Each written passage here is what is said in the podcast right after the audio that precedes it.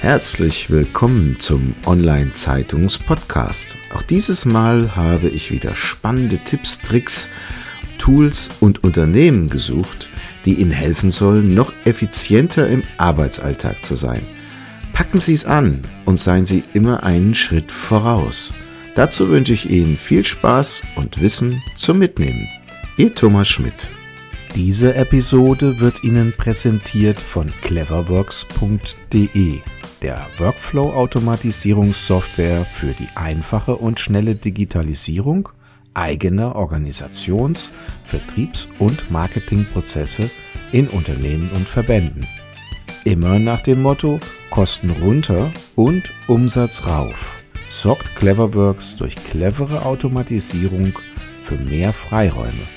Rufen Sie uns an und vereinbaren Sie eine kostenfreie Online-Vorführung unter plus 49 661 410 9160. Ja, herzlich willkommen zum Online-Zeitungs-Podcast. Ich freue mich heute sehr, Ralf Gabriel von kulturidee.de. Schön, schön, schönes Wortspiel, ähm, hier im Interview zu haben. Herr Gabriel, vielleicht können Sie ein bisschen was zu Ihrer Person sagen, dass wir so einen Einstieg finden. Was mich besonders interessieren würde, wie kamen Sie zu dem, was Sie wurden? Wie kommt man dazu, zu dem, was man ist? ähm, das ist natürlich ein, ein reiches Leben. Ja. Erst äh, kam ich auf die Welt hier in Schwabach bei Nürnberg ähm, bin dort aufgewachsen, habe in jungen Jahren dann schon in einem Praktikum während des Betriebswirtschaftsstudiums äh, ja äh, Zugang gefunden äh, zu einem Unternehmen, mhm. nämlich der Plärrer Stadtmagazin. Mhm. In, in Anfang der 80er Jahre waren die deutschen Stadtmagazine richtig stark gefragt, gerade in den studentischen Kreisen, sowohl über die Berichterstattung, was im Kulturellen so in der Stadt geboten ist, wie aber auch äh, zum Beispiel auch was sich politisch tut. Damals waren ja Fragen wie Frieden oder Umweltschutz oder Gleichberechtigung erst so frisch aufgekommen. Mhm. Und da konnte ich mich dann sozusagen gleich austoben und bin durch das Praktikum als Betriebswirtschaftsstudent innerhalb von einem halben Jahr Geschäftsführer geworden. Oh, wow. Okay. Das heißt eine Tageszeitung oder was ist das? Oder ein Magazin? Das ist ein Monatsheft. Mhm. Gibt's im Prinzip zum Teil auch heute noch in den großen deutschen Städten, in Berlin zum Beispiel City oder Tipp oder auch Hamburg, die Szene Hamburg. Mhm. Äh, in München ist es heute noch das in München, äh, eine Stadtrevue in Köln oder ein Journal Frankfurt. Das ist so ein Szenemagazin quasi. Mhm. Genau, das sind mhm. Monatshefte, die viel über Kultur und das Leben der Stadt berichten. Mhm. Mhm. Das war der Einstieg, das waren die ersten 16 Jahre, die ich dann dort äh, hier in Nürnberg tätig war. Und dadurch ist natürlich gleich ein Netzwerk entstanden bundesweit, weil wir uns ausgetauscht haben, was macht denn ihr in den jeweiligen Städten auch. Und äh, so bin ich dann wechselt nach München mhm. und war beim Münchner Stadtmagazin auch der Gründer, dann später auch Eigentümer. Und ähm, Ende der 90er Jahre äh, haben wir mitbekommen, dass natürlich unsere Kompetenz, dass wir immer schon wussten, was vor Ort zum Beispiel an Ausstellungen ist oder mhm. das, was sich was auf den Bühnen für Musik gespielt wird, live, zum Beispiel die lange Nacht der Museen. Mhm. Das hatte ich im Jahr 1999 dann in München eingeführt. Es gab es sogar schon eineinhalb Jahre früher mal in Berlin. Mhm. Auch Magazinskollegen aus Mannheim und Stuttgart hatten das dann auch im Frühjahr 99 schon äh, erfolgreich umgesetzt. Und so kamen wir immer mehr nicht nur über die Berichterstattung, über das Widerspiegeln, was das Leben einer solchen Stadt ausmacht, sondern wir haben es dann mitgestaltet. Wir hatten also im Jahr 1999 mit der Lange Nacht der Münchner Museen begonnen mhm. und da, äh, weil es so erfolgreich gestattet hatte in München, hat sich dann gleich die Lange Nacht der Musik mit angeschlossen. Wir hatten halt den Überblick, was in dieser Stadt gefragt ist, was geboten ist in der Kultur. Und vor 16 Jahren, 2003, gab es dann die erste lange Nacht der Wissenschaften in Nürnberg für Erlangen und dazu hatte ich eben dann wieder in meiner alten fränkischen Heimat eine eigene Firma, nämlich diese Kulturidee mhm. ergänzt, auch noch gegründet. Mhm. Interessant ist, ich habe auf Ihrer Internetseite gesehen, was Kultur für Sie ist. Das steht oben so als kleine, ich würde jetzt, würde jetzt zitieren. Ja? Ja, genau. Ähm, ich glaube, Sie haben wahrscheinlich die, die Definition von Kulturidee auch ja, gefunden. Ja, ja. Das fand ich köstlich. Also im Sinne von, also jetzt, jetzt komme ich als Informatiker und Mathematiker gerne wieder zu einer Konklusion. Also dort steht, ich würde zitieren, Kultur ist für uns, frei nach dem Soziologen und Philosophen Max Scheler, die kreative Ressource und der Lieferant von Ideen und die Disziplin Philosophie, Wissenschaft, Kunst und Religion können als Quelle für Kultur verstanden werden. Also da plätschert quasi aus der Quelle die Philosophie, Wissenschaft, Kunst und Religion heraus. Ja. Und das ist die Quelle für die Idee. Schöne ja. Darstellung. Äh, also es war einfach praktische Frage. Ich hatte, wie gesagt, mit der Münchner Kultur GmbH ja schon seit 1992 dann die Münchner Firma und ähm, hatte mir überlegt, wenn ich jetzt im Nürnberger Raum, im Nordbayerischen, auch tätig werden will, dann kann ich das nicht mit der Münchner Kultur. Mhm. Es kommt nicht so gut an. Die, mhm. die, es ist in jedem Landstrich in Deutschland der Fall, dass jeder seine Eigenart hat und mhm. was weiß ich, die äh, Lüneburger jetzt nicht unbedingt als Hamburger gesehen werden wollen oder mhm. ähnliches. Und entsprechend wollen auch die Nürnberger sich nicht von München sozusagen bespaßen lassen. Mhm. Und ähm, entsprechend ging es darum, welchen eigenen Namen, finde ich da. Nachdem aber eben äh, Kultur immer so eine gewisse Triebfeder war für uns, aber wir von Anfang an dann in Nürnberg eben auch sehr viel Wissenschaftskommunikation treiben wollten, mhm. ähm, war die Frage, welcher Name passt dann? Nur Nürnberger Kultur GmbH das zu nennen, wäre auch kurz gegriffen. Äh, noch dazu, weil eben auch da dann schon die Vorstellung war, naja, die, diese neue Firma könnte dann vielleicht auch über Nürnberg hinaus dann tätig werden. Also da hatte ich wieder nur die Beschränkung durch den Namen auf einen Ort. Mhm. Und entsprechend äh, war die Frage natürlich auch, welche Internetadressen sind noch frei. Das war ja auch immer ein wichtiges Thema, dass das dann auch gut genutzt werden kann. Und äh, da hatte ich dann nochmal für mich hinterfragt, um was geht's mir eigentlich? Mhm. Und bin eben auf den Philosophen Max Scheler gestoßen, der genau diese finde ich, sehr treffende Bezeichnung in Definition entwickelt hatte, eine Kulturidee eben, äh, das ist eine Kulturidee, ein, ein Selbstverständnis eigentlich von, von, von menschlichem Leben. Mhm. Das sind schöne Sätze auch von dem Patrick Rank auf ihrer Seite. Das ist ja fast schon eine Liebeserklärung an Nürnberg. Der ist jetzt zurückgekommen nach Nürnberg nach verschiedenen Stationen und schreibt dort, ähm, Heute lebt er dort und träumt mitten in der äh, auf der fränkischen Binnenscholle von der See. Also die fränkische Binnenscholle scheint wirklich ein Heimatgefühl zu sein. Ja, und in seiner Freizeit reist er gerne Richtung Wind und Wellen. Äh, also sprich, macht er gerne an der See Urlaub. Ist das jetzt Heimatgefühl? Ähm, Franken, also, Fränkisch? Ist das was Besonderes für Sie? Also ähm, ich ich denke wirklich, dass, dass dieses Gefühl jeden umtreibt. Mhm. Was ist Heimat?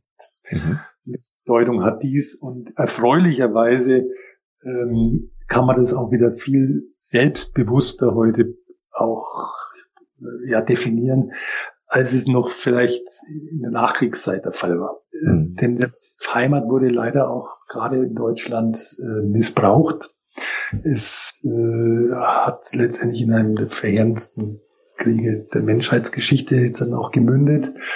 Ähm, und erst mit den Jahrzehnten konnte man wieder herausfinden, dass natürlich trotzdem eine Heimat Sicherheit bietet und äh, auch in einer globalen Welt auch Geborgenheit gibt. Mhm die Welt wird immer unübersichtlicher, es wird immer alles komplexer, man äh, kennt gar keine Grenzen mehr in der Kommunikation, äh, man kriegt alles quasi mit. Von daher tut's einfach auch gut und beruhigt auch, wenn man sozusagen seine vertraute Umgebung hat. Mhm. Das im kleinsten von der Familie, geht aber dann eben über den Biergarten, bei dem man sich wohlfühlt, über den Badeweiher, in, dem man äh, schon als Kind war und dem, den man immer noch genießt. Und äh, das gilt, glaube ich, für jeden und natürlich auch für mich, der hier in Franken eben groß geworden ist. Aber ich merke auch mit den Jahren, wenn man viele Jahre in einer anderen Umgebung lebt, in einer anderen Stadt,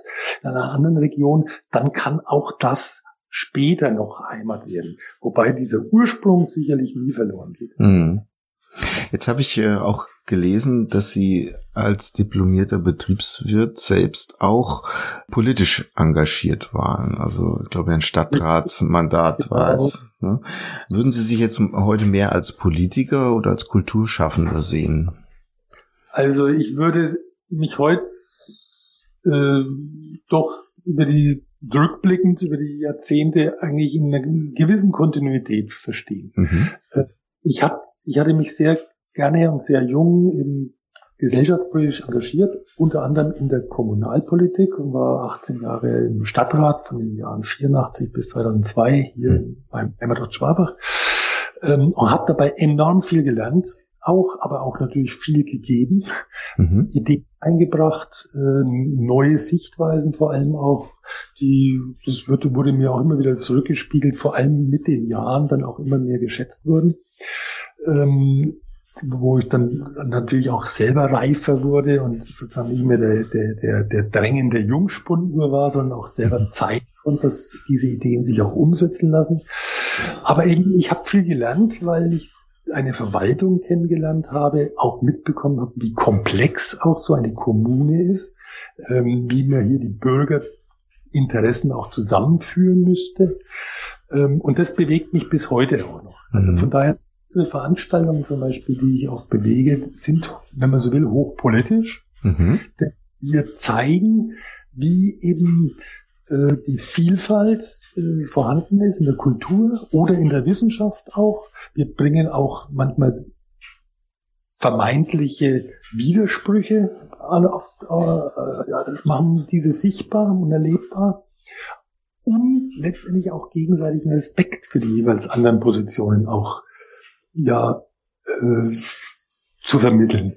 Mhm. Und es ist viel mehr, als dass es nur ein unterhaltsamer Abend sei, ja, sondern es ist, neudeutsch gesagt, Edutainment. Es mhm. ist eben äh, mit einem gewissen erzieherischen Aspekt, mit einem gewissen Bildungsanspruch, ähm, wird es aber eben so transportiert in der Freizeit erlebbar gemacht, dass die Menschen das gerne annehmen und dann wirklich reicher aus so einem Abend auch herauskommen. Mhm. Also da steht auch Förderung des Austauschs zwischen Wissenschaft, Wirtschaft, Politik, Bildung und Gesellschaft. Das ist ja ein sehr breiter Ansatz, den man, ja, es klingt ein bisschen sperrig vielleicht auch, ne? aber im Grunde ist es, wenn ich es recht verstanden habe, auf der einen Seite Projektmanagement, da geht es häufig auch um Akquise und Zusammenführen der entsprechenden Protagonisten.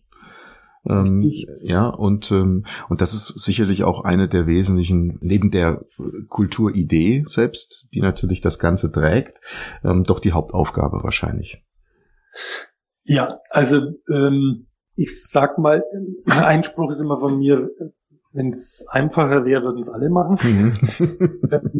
das, das ist schon anspruchsvoll. Du musst, musst dich sehr gut auskennen. Mhm musst also die verschiedensten Spieler, Gestalter, äh, Entscheider, Multiplikatoren äh, kennen, von den Ministerien über die Städte, über die Hochschulen, über die Wirtschaftsvertreter, über die Verbände der Handelskammern und ähnliches.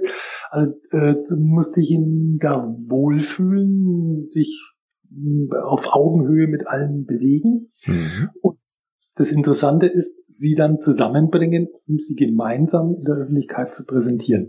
Und da bemerkten wir immer wieder, erstaunlicherweise waren wir selber überrascht, dass diese ganzen Gestalter in der Regel sehr eingeengt nur ihre Szenen kennen mhm. und agieren. Aber die zusammenzuspannen, interdisziplinär, eben Wissenschaft mit Wirtschaft oder Vereine auch, mit, mit, äh, mit, mit Instituten.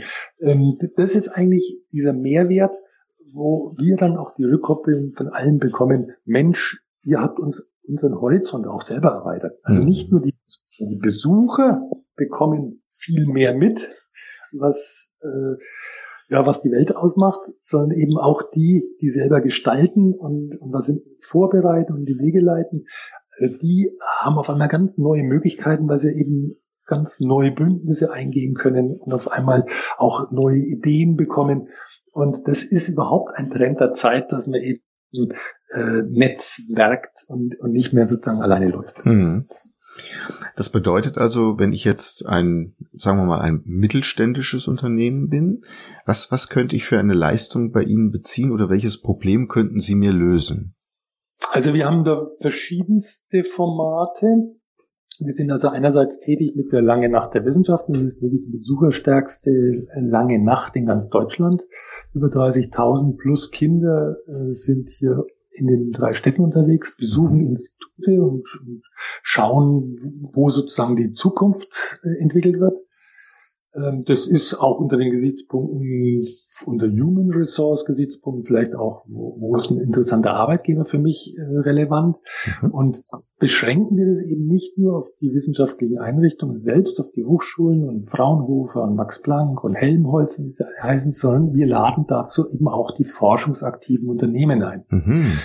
Auch die können zeigen, woran sie arbeiten, weil auch da sind wir, bemerken wir ja schon seit Jahrzehnten, dass es den Trend gibt, dass es in den, zum Beispiel in den Hochschulen ja nicht nur Forschung gibt und in den Unternehmen nur sozusagen für, für den Verkauf gearbeitet wird, sondern es geht ineinander über. In den Hochschulen gibt es Spin-offs, Ausgründungen von Unternehmen und andererseits tun auch Unternehmen manchmal über Jahrzehnte Grundlagenforschung betreiben. Also das geht ineinander über.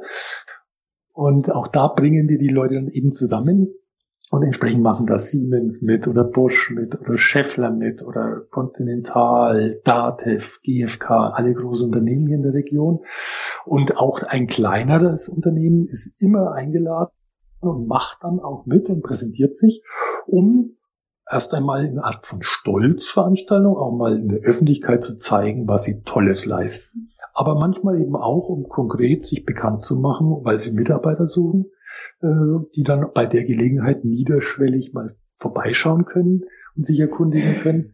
Und äh, das sind die einen Möglichkeiten, aber wir haben dann eben noch einige Formate mehr. Es gibt zum Beispiel den Wissenschaftstag der Metropolregion. Das ist also keine Publikumsveranstaltung, wo die allgemeine Bevölkerung eingeladen wird, sondern da sind dann gezielt wirklich die Entscheider aus der großen Region der Metropolregion mhm. angeschrieben. Das sind über 30.000 Menschen. Und die treffen sich einmal im Jahr zu einer Tagung, die meist so zwischen 6 bis 900 Teilnehmer dann hat. Da laden wir interessante Referentinnen und Referenten ein, von der Wissenschaft natürlich, aber eben aus der Praxis oder eben auch von der Politik. Und auch da wird dann von den Entscheidern direkt an so einem Wissenschaftstag dann auch das Netzwerk hm. gefestigt. Sehr interessant. Auch andere, die ganz äh, mit nicht so, sage ich mal, akademischen Anspruch, sondern eben, wo es auch darum geht, die Zukunft für die Schwächeren, sage ich mal, in der Gesellschaft auch ähm, zu gewährleisten. Äh, Mittelschüler beispielsweise, die heute zwar erfreulicherweise durch die Arbeitsmarktlage zwar eine Ausbildungsstelle grundsätzlich bekommen können, äh, war waren auch andere Zeiten mal, oder es gibt auch andere Länder in Europa, das sieht viel schlimmer aus mit Jugendarbeitslosigkeit. Das haben wir glücklicherweise nicht. Mhm. Aber oftmals äh, treten die dann eine Ausbildungsstelle an, wo sie relativ wenig Ahnung haben, ob, ob es ihnen eigentlich wirklich liegt.